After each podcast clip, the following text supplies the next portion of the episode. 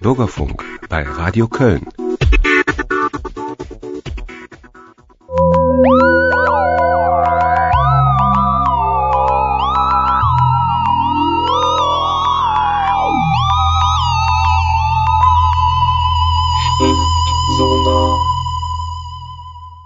Willkommen zur 22. Ausgabe des Schriftsonars der Radiosendung über Science Fiction und ähnliches. Und äh, ihr hört uns wie immer auf Radio Köln 107,1 oder im Internet www.schriftsonar.de. Und in unserem gemütlichen Habitat in der Umlaufbahn um den Bücherplaneten sitzen auch heute wieder Michael Schneiberg und FC Stoffel. Und heute sprechen wir über das neue Buch von Wolfgang Jeschke, das Cusanus-Spiel über ein recht seltsames Buch, aber auch interessantes, äh, nämlich Stadt der Heiligen und Verrückten von Jeff Vandermeer. Und in der zweiten Hälfte geht es dann um Richard Morgan, Heiliger Zorn und um deutsche Kurzgeschichten in Visionen. Der zweite Band dieser Reihe, Die Legende von Eden. Viel Spaß!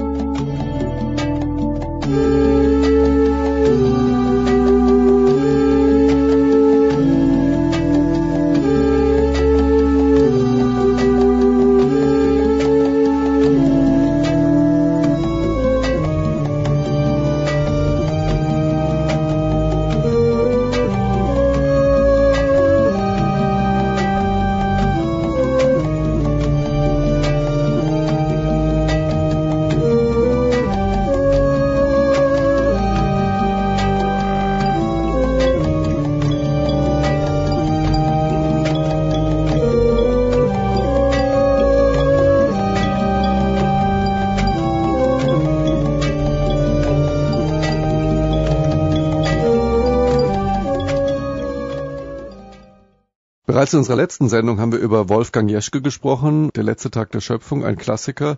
Und äh, jetzt nutzt Wolfgang Jeschke seinen Ruhestand in Anführungsstrichen, da er nicht mehr Herausgeber der Heine SF-Reihe ist, um äh, nicht minder dicke Bücher zu schreiben. Und er hat einen neuen Roman verfasst, das Cusanus-Spiel, jetzt relativ aktuell erschienen. Und äh, Stoffel, ähm, du hast dieses Buch gelesen und äh, ja, ist es so gut wie Der letzte Tag der Schöpfung?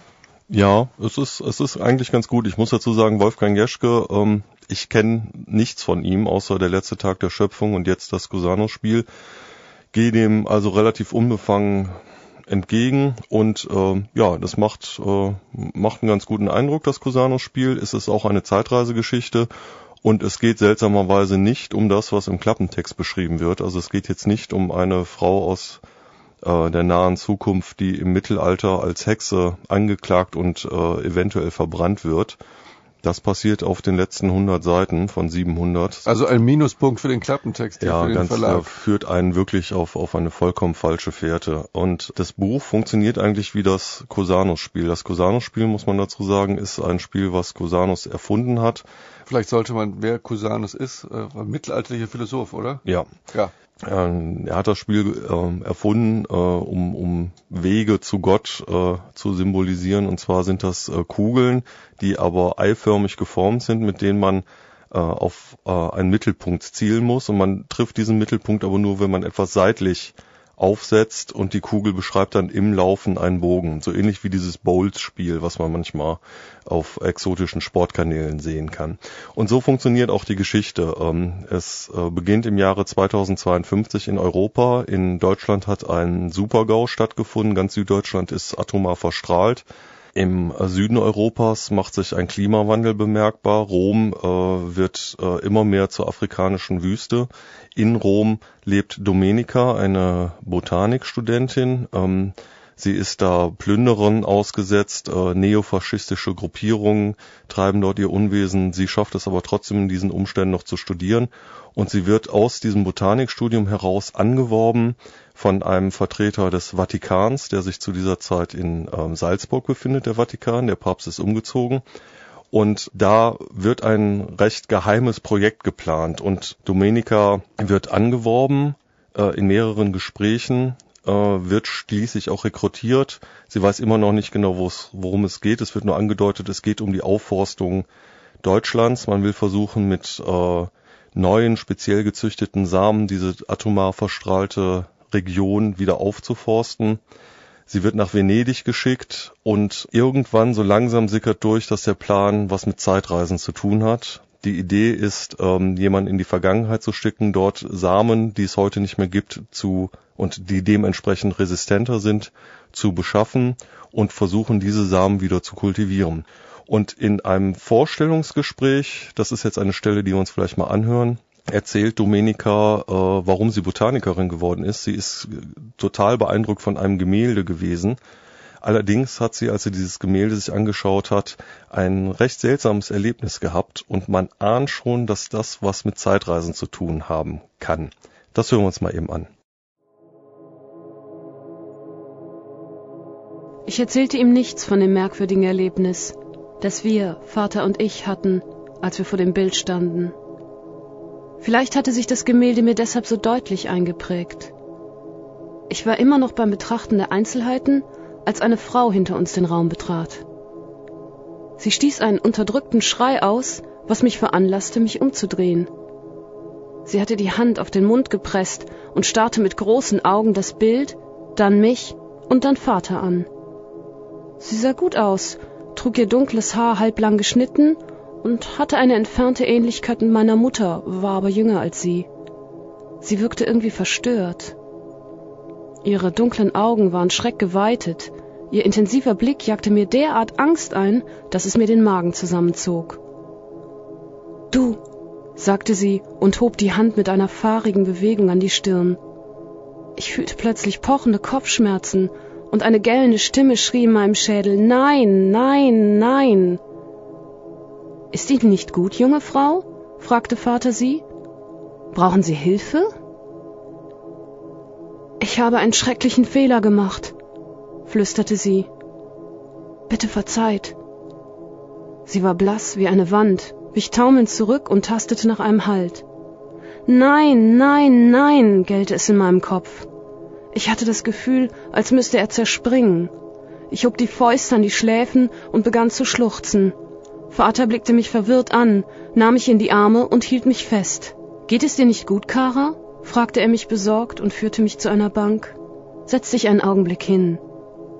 Ich gehe, versicherte die Frau und schüttelte heftig den Kopf, als wollte sie schlimme Gedanken verscheuchen. Ich gehe. Aber dazu schien sie nicht imstande zu sein. Schwäche drohte sie zu überwältigen. Sie konnte sich kaum noch auf den Beinen halten und taumelte gegen die Wand. Ein Wächter kam aus dem Nebenraum geeilt und stützte sie, bot ihr einen Stuhl an und wollte über sein Sprechgerät ärztliche Hilfe rufen, aber sie lehnte ab. Ich krümmte mich vor Schmerz zusammen.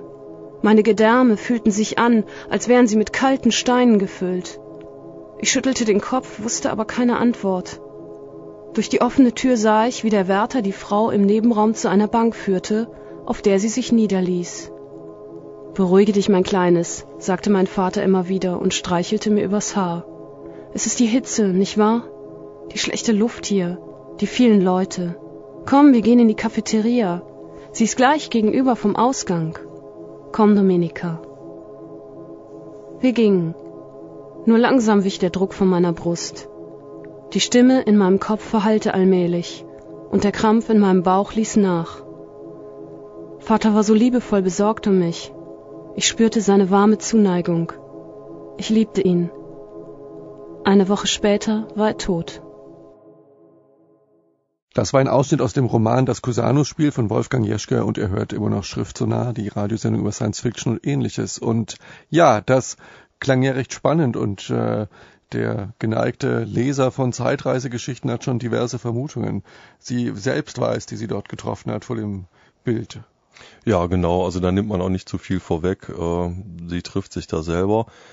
Und man muss dazu sagen, das Cusano-Spiel ist nicht wirklich ein Zeitreiseroman. Es Zeitreisen finden darin statt, aber es geht eigentlich vielmehr um Domenica und äh, um die seltsamen Windungen und Wirrungen und Spiralen, die sie in ihrem Leben mit äh, Begegnungen mit Personen, mit ihrer Familie, mit ihrem Vater erlebt. Und da ist der äh, Titel des Buchs eigentlich ziemlich treffend. Es geht natürlich auch um Zeitreisen. Es ist ein Science-Fiction-Roman. Es gibt unheimlich viele nette Details.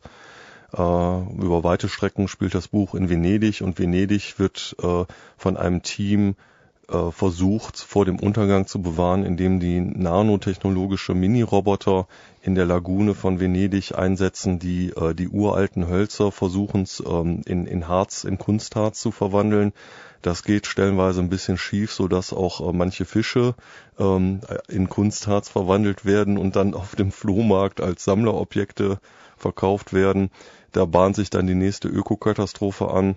Äh, wie schon mal erwähnt, ganz Süddeutschland ist atomar verstrahlt. Äh, Dominika macht dann eine Zugreise durch Deutschland, wo das auch äh, sehr schön ausgearbeitet wird. Also ein, ein Buch, in dem es eigentlich um die, ähm, um, um die Hauptperson Domenica geht und wie sie sich ihrem Schicksal ja, irgendwie versucht zu entziehen und das aber nicht so ganz klappt. Und ist spannend zu lesen. Es ist spannend zu lesen. Es ist jetzt nicht äh, das Meisterwerk der Oberhammer schlechthin, aber es ist ähm, sehr gut und ich kann es eigentlich nur empfehlen. Ich weiß nicht, ob man für die Hardcover-Ausgabe wirklich so viel Geld ausgeben muss. Wenn es als Taschenbuch wäre, würde ich sagen, unbedingt kaufen, macht Spaß. Äh, Ansonsten für Fans von Wolfgang Jeschke, äh, ich kenne ihn jetzt so nicht, aber mich hat das Buch begeistert. Äh, ja, eine Empfehlung. Wolfgang Jeschke, das Cusano-Spiel. Ja, und äh, nach der nächsten Musik geht es äh, ganz anders weiter und die nächste Musik stimmt uns schon ein bisschen ein in der bizarren und äh, düsteren Stadt Ambra.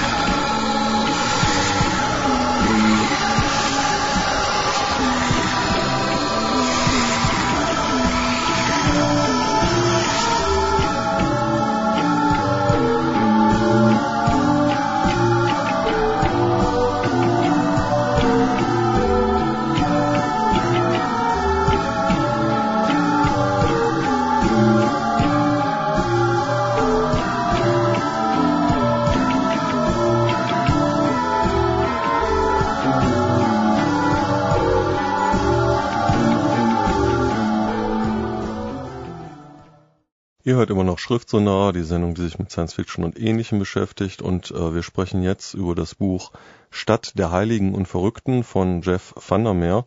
Und wenn ich das so in die Hand nehme und durchblätter, äh, habe ich fast das Gefühl, mit einer Schriftsammlung bibliophiler Kostbarkeiten äh, konfrontiert zu sein.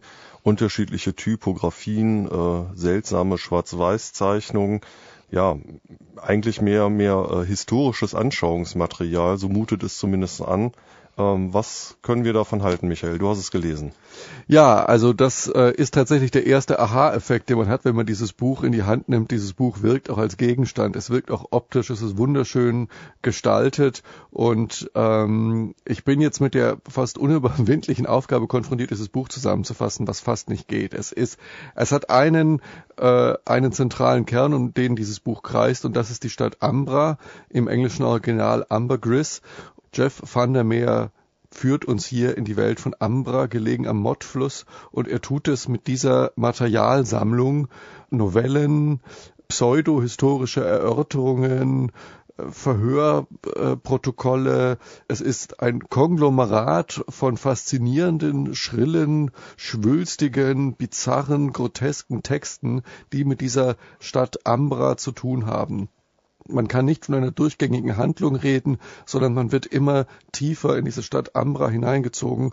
Und ich habe schon viele abgefahrene Sachen gelesen, aber dieses Buch gehört zu dem abgefahrensten, was ich seit langer Zeit gelesen habe. Und ich bin wirklich äh, sehr begeistert von der Stadt Amber und man taucht da ganz tief ein.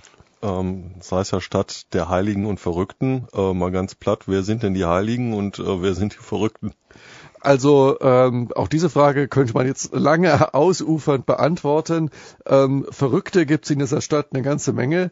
Das wird einem schon in der ersten Geschichte klar, in der Dradin, äh, ein Missionar, der nach vielen Jahren entbehrungsreicher Arbeit im Dschungel nach äh, Ambra kommt und sich dort in die erste Frau, die er sieht, verliebt, gerät in die Fänge eines Verrückten, der vorgibt, ihm zu helfen und ihm in ein ganz düsteres äh, Schicksal führt. Also Verrückte gibt es eine ganze Menge und Heilige gibt es auch eine ganze Menge. Es gibt in Ambra ein Religionsviertel und äh, viele Kulte und einzelne Religionen und äh, also es ist eine Stadt, die wirkt, hat einen Habitus, als wäre sie so im 19. Jahrhundert, um die Jahrhundertwende, allerdings mit einer sehr starken antiken Ader und äh, Geheimnissen und alten Kulten, einer ganz tiefen, jahrtausendealten Schicht. Und am Grunde dieser Schicht liegt ein Verbrechen. Ambra wurde auf einem Verbrechen gegründet, nämlich der Mord an den Grauhüten und Pilzbewohnern, die an dieser Stelle gewohnt haben und eine Stadt hatten, auf deren Ruinen Ambra errichtet wurde. Und über diese Grauhüte, diese Pilzbewohner, was es mit denen auf sich hat, da hören wir uns jetzt einmal einen Ausschnitt an.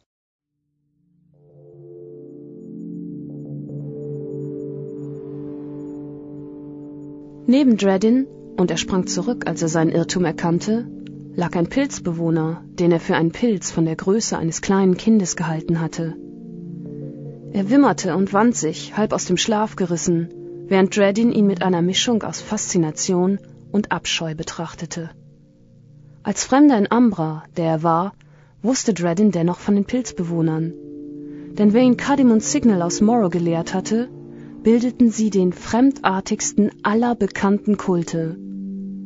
Mehr war freilich nicht über Kardimons ausgetrocknete und welpe Lippen gekommen. Pilzbewohner rochen nach alten, verfaulten Stellen und nach verdorbener Milch und Gemüse, vermischt mit der Feuchtigkeit dunkler Ritzen und der Trockenheit tagsüber totenstarrer Mistkäfer.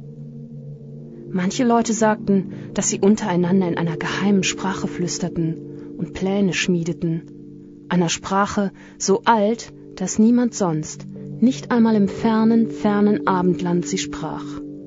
Andere sagten, dass sie aus den unterirdischen Höhlen und Tunneln unter Ambra kämen, dass sie entsprungene Sträflinge seien, die sich im Dunkeln versammelt, ihre eigene Religion erschaffen und ihre eigenen Zwecke gefunden hatten, dass sie das Licht scheuten, dass sie von den vielen Jahren unterirdischen Lebens blind seien und wieder andere, die Armen und Mindergebildeten, sagten, dass Molche, Olme, Nacktschnecken und Salamander ihnen zu Lande nachfolgten, während in der Luft Fledermäuse, Ziegenmelker und Schwalme flogen und sich an den Insekten gütlich taten, die gleichermaßen um Pilze und Pilzbewohner wimmelten. Pilzbewohner schliefen tagsüber auf den Straßen, nachts aber ernteten sie die Pilzgewächse, die ihnen in der hellen Tageszeit in den Spalten und Schatten von Friedhöfen gewachsen waren. Wo immer sie schliefen, pflanzten sie zur Warnung rote Fahnen auf, und wehe demjenigen, der wie Dredin ihren feuchten und schwermütigen Schlummer störte. Matrosen im Hafen hatten Dredin erzählt, die Pilzbewohner seien dafür bekannt, dass sie Gräber ausraubten, um Kompost zu gewinnen, und sogar Touristen ermordeten und das Fleisch für ihre mitternächtliche Saat verwendeten. Wenn niemand ihre Anwesenheit in Frage stellte oder sie überwachte, so aus dem Grunde, dass sie sich nachts um den Abfall und die Tierkadaver kümmerten, mit denen Ambra übersät war. Bei Tagesanbruch waren die Straßen leergeräumt und breiteten sich unschuldig unter der Sonne. Soweit also der Ausflug in die Stadt Ambra, äh, Stadt der Heiligen und Verrückten von Jeff Vandermeer. Ja, was hat's jetzt mit diesen Grauhüten genau auf sich?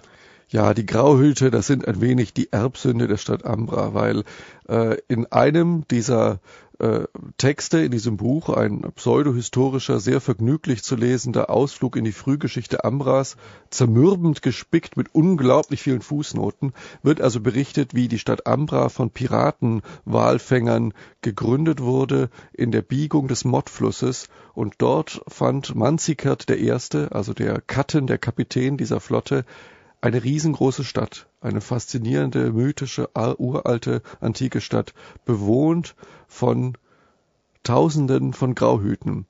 und die haben sie alle massakriert. Und auf den Ruinen dieser Stadt wurde dann Ambra errichtet. Aber eins kann der Leser gewiss sein, die Grauhüte haben sich düster und mehrfach gerecht. Und äh, dieser seltsame Konflikt mit den Grauhüten ist ein durchgehender Faden, ein wichtiger durchgehender Faden in diesem Buch. Aber was das Wunderschönste an diesem Buch ist, und das kann man in dieser kurzen Zeit, wo wir drüber reden, nicht, äh, nicht, gar nicht, vielleicht nicht richtig rüberbringen, ist die ganz tolle Sprache. Ein bisschen geht es in die Richtung von äh, China Mir Will, doch sie ist noch dichter, sinnlicher, plastischer, näher und seine Figuren in der zweiten Novelle, äh, die in diesem Buch vorkommt, die Verwandlung von Martin See, ähm, schilderte er das Leben im Künstlerviertel von Ambra.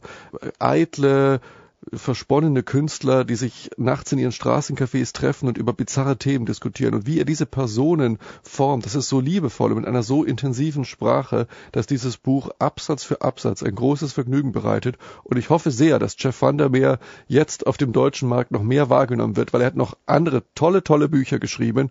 Und diesen Autor muss man einfach entdecken.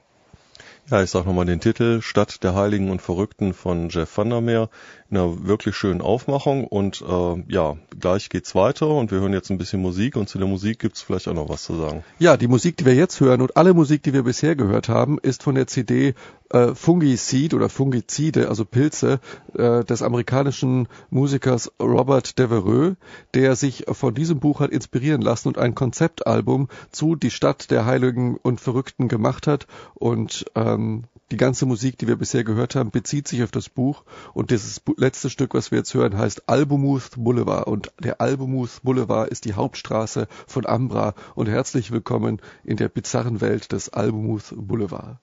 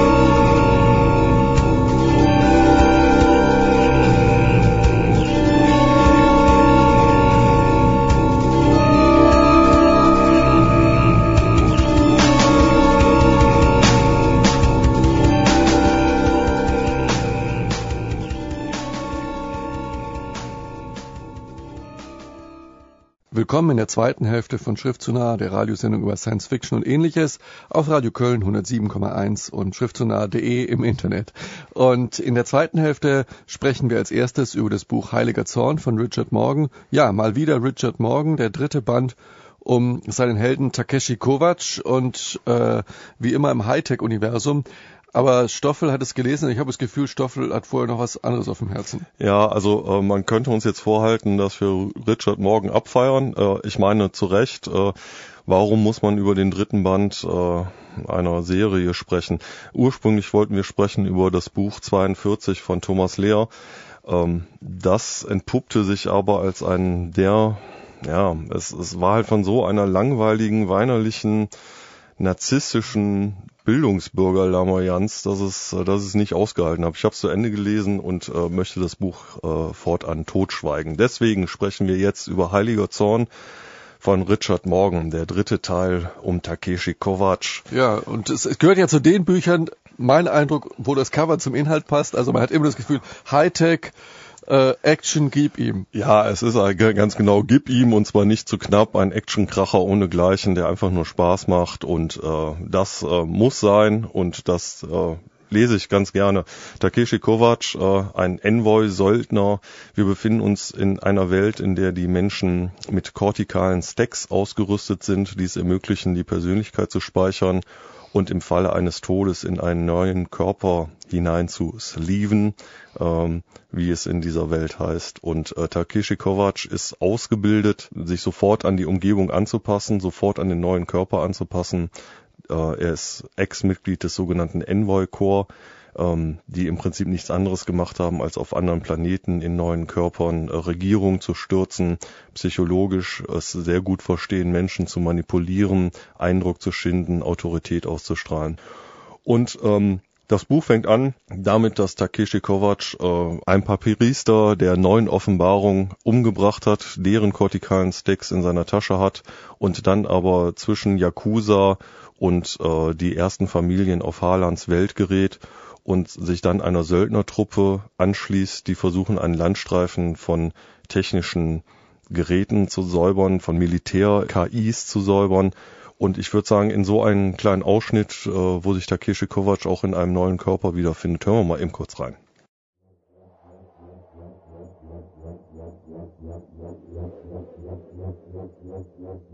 Das war eine der weniger lustigen Ironien meines neuen Lebens in der ungeräumten Zone.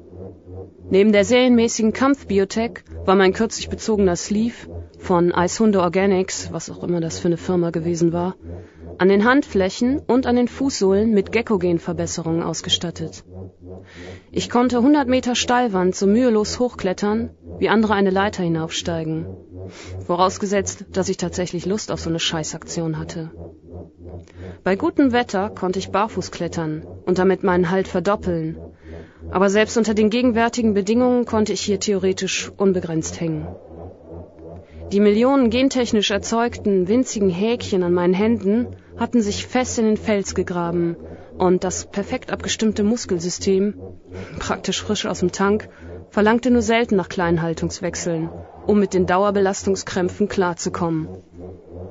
Jadwiga, die im Tank neben mir resleeved worden war und zuerst deutliche Anzeichen von Unbehagen gezeigt hatte, war angesichts der Gentech in ohrenbetäubendes Jauchzen ausgebrochen. Während des restlichen Nachmittags war sie wie eine Eidechse auf Tetramet an den Wänden und Decken des Bunkers herumgeflitzt. Ich für meinen Teil mochte keine Höhen.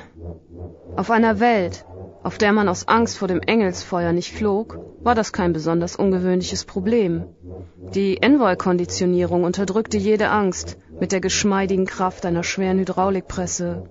Aber sie half nicht gegen die Milliarden Fühler aus Argwohn und Unbehagen, mit denen man sich jeden Tag einwickelte, um sich vor seinen Phobien zu schützen. Ich hing jetzt seit fast einer Stunde in der Felswand und war beinahe bereit, dem Skorpiongeschütz meine Position zu verraten, wenn das anschließende Feuergefecht mich nur auf den ebenen Boden zurückbringen würde. Das war Takeshi Kovacs als Gecko an der Wand hängend in dem Buch Heiliger Zorn von Richard Morgan. Und das ist ja schon wirklich ein interessantes äh, Konzept, auch psychologisch interessant, ständig in einem neuen Körper äh, auf Tour geschickt zu werden. Jetzt ist Takeshi Kovacs eine Person, der widmet sich Richard Morgan drei ziemlich dicke Bände lang. Da fallen mir echt zwei Fragen ein. Ist das eine zusammenhängende Geschichte oder kann man die auch getrennt lesen? Und, und ähm, äh, entwickelt sich die Figur? Also verändert sich Takeshi Kovacs äh, in, in den drei Bänden in irgendeiner Form? Also man kann die Bücher gut alleine lesen, ähm, wobei man sagen muss, dass im zweiten und im dritten Buch äh, spart sich Richard Morgan sehr viel von der Einführung in, in diese Welten und in dieses System des ähm, kortikalen Stacks. Das äh, kriegt man nur so en passant mit dann im zweiten und dritten Buch.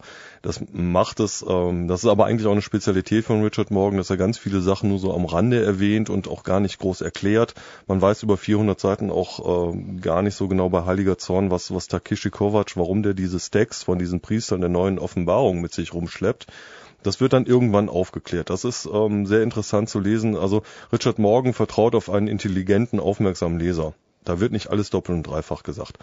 Aber, und das ist vielleicht der Wermutstropfen, aber das macht das Buch auch so geil für mich, äh, Takeshi Kovac entwickelt sich nicht wirklich. Er ist halt einfach ähm, der, der klassische äh, Hardboiled Anti-Held, ähm, der es ziemlich drauf hat, dem übel mitgespielt wird. Und am Ende, ich habe das Buch noch nicht zusammen zu Ende gelesen leider, weil ich äh, eine leichte Verletzung hatte jetzt letzte Woche. Ähm, ich weiß nicht, wie es ausgeht, aber ja, mein Gott, Richard Morgan, Heiliger Zorn, das ist ein Actionkracher, aber ein wirklich guter Actionkracher, äh, wie ich ihn selten gelesen habe. Sicherlich jetzt nicht die Neuerfindung der Weltliteratur, aber äh, es macht so viel Spaß, äh, ich kann es nur empfehlen. Ja, also spannende Popcorn-Literatur. Ganz genau. Ja, okay, also so viel zu Richard Morgan, Heiliger Zorn. Und nach der nächsten Musik geht es weiter mit deutschen Kurzgeschichten.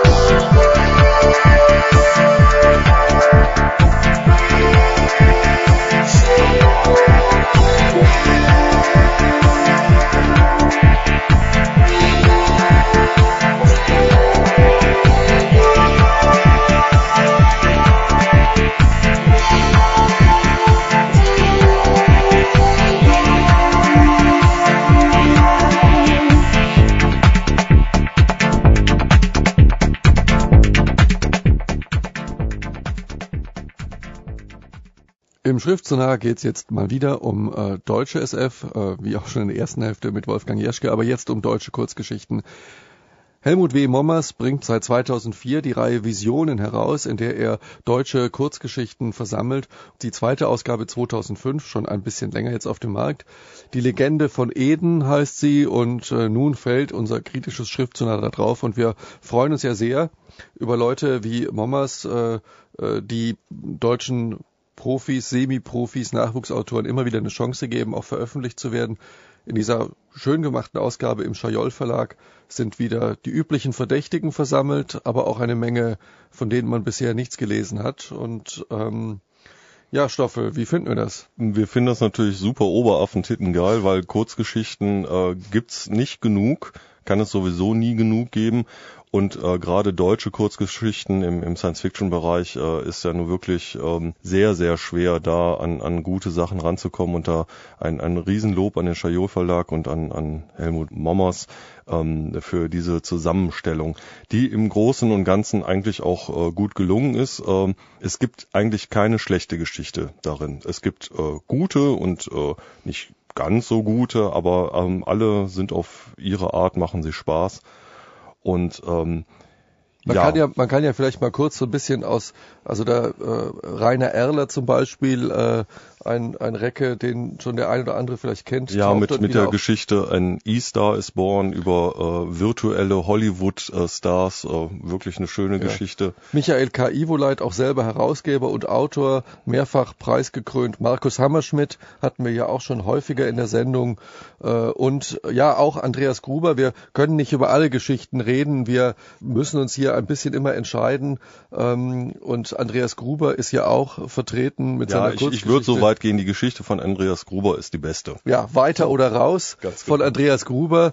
Ja, mir gefällt sie auch sehr gut. Äh, wie könnte man das zusammenfassen so? Ja, man darf ja gar nicht zu viel verraten, weil es ist ja eine kurze Geschichte. Ähm, es geht darum, äh, wir sind konfrontiert mit einer äh, Spielshow der seltsam makaberen Art. Äh, es gibt drei Kandidaten und die drei Kandidaten müssen sich vor jeder Runde entscheiden, ob sie weitermachen oder raus. Und die Runden bestehen darin, dass ihnen körperliches Leid äh, zugefügt wird und zwar in der Steigerung. Der übelsten Sorte. Und Ihnen winkt am Ende, falls Sie es überleben sollten, ein riesiger Geldgewinn.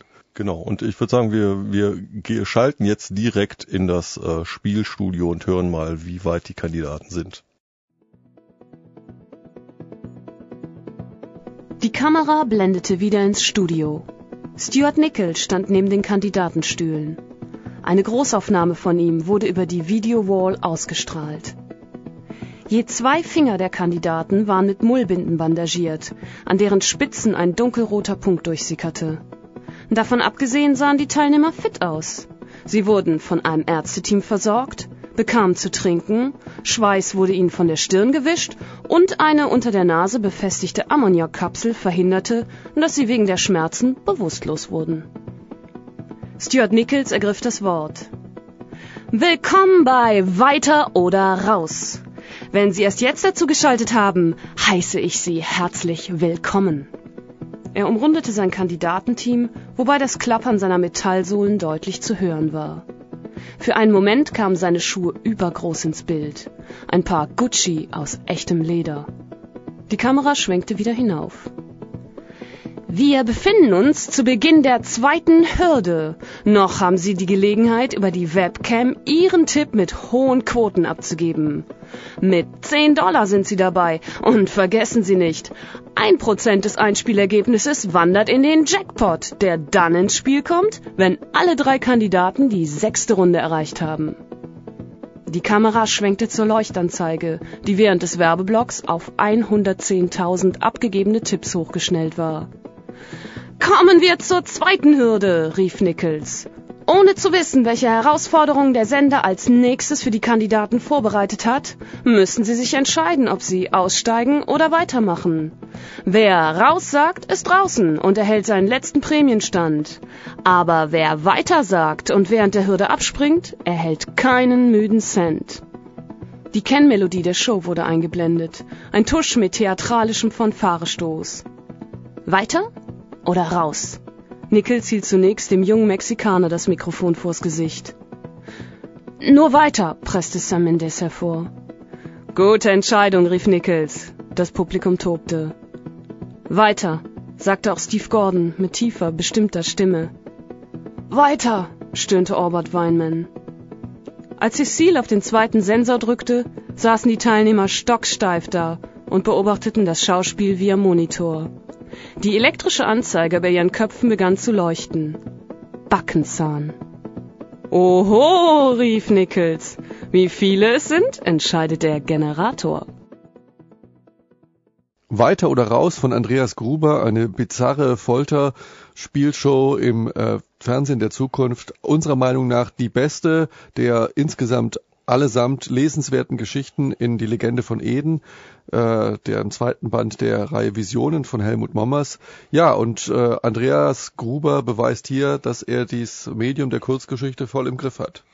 Ja, das könnte man vielleicht an Kritik äh, an den Kurzgeschichten in die Legende von Eden ähm, so ein bisschen anbringen, dass man doch manchmal den Verdacht hat, dass äh, für manche Autoren äh, die Form der Kurzgeschichte äh, mehr eine Fingerübung für den dann endlich irgendwann mal zu schreibenden Roman äh, dient.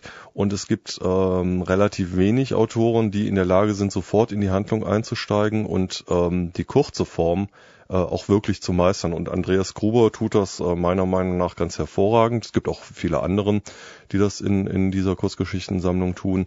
Manch andere aber äh, halten sich doch sehr lange mit Personenentwicklung und äh, Beschreibung von Nebensächlichkeiten auf. Nichtsdestotrotz äh, sind alle Geschichten gut in die Legende von Eden, kann man, möchte ich jetzt mal so sagen. Ja, finde ich auch. Und äh, es ist halt ein äh, wichtiges äh, Podium für auch deutsche Kurzgeschichten. Davon gibt es nicht so viel. Das Nova-Magazin ist noch so ein Fall und äh, deswegen hoffen wir, dass dieses Projekt möglichst lange weitergeführt wird. Und es ist gut vom Schajol Verlag, dass er sich ja fast schon traditionell auch äh, solcher Projekte annimmt.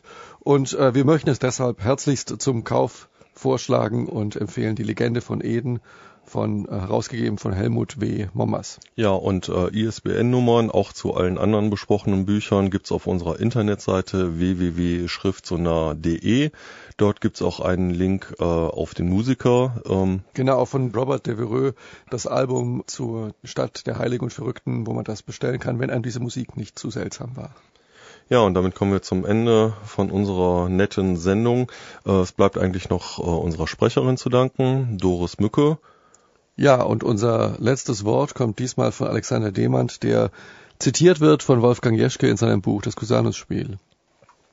Fangen wir an, darüber nachzudenken, wie viel tausend Einzelheiten nötig waren, unsere Situation hier und jetzt zusammenzubringen und wie viel tausend Einzelheiten, die nicht eingetreten sind, dies hätten verhindern können, dann gewinnt das Gewisseste, was wir kennen, nämlich unsere Situation jetzt und hier, einen abenteuerlichen Grad an Unwahrscheinlichkeit. Schönen guten Abend. Nee, nur guten Abend.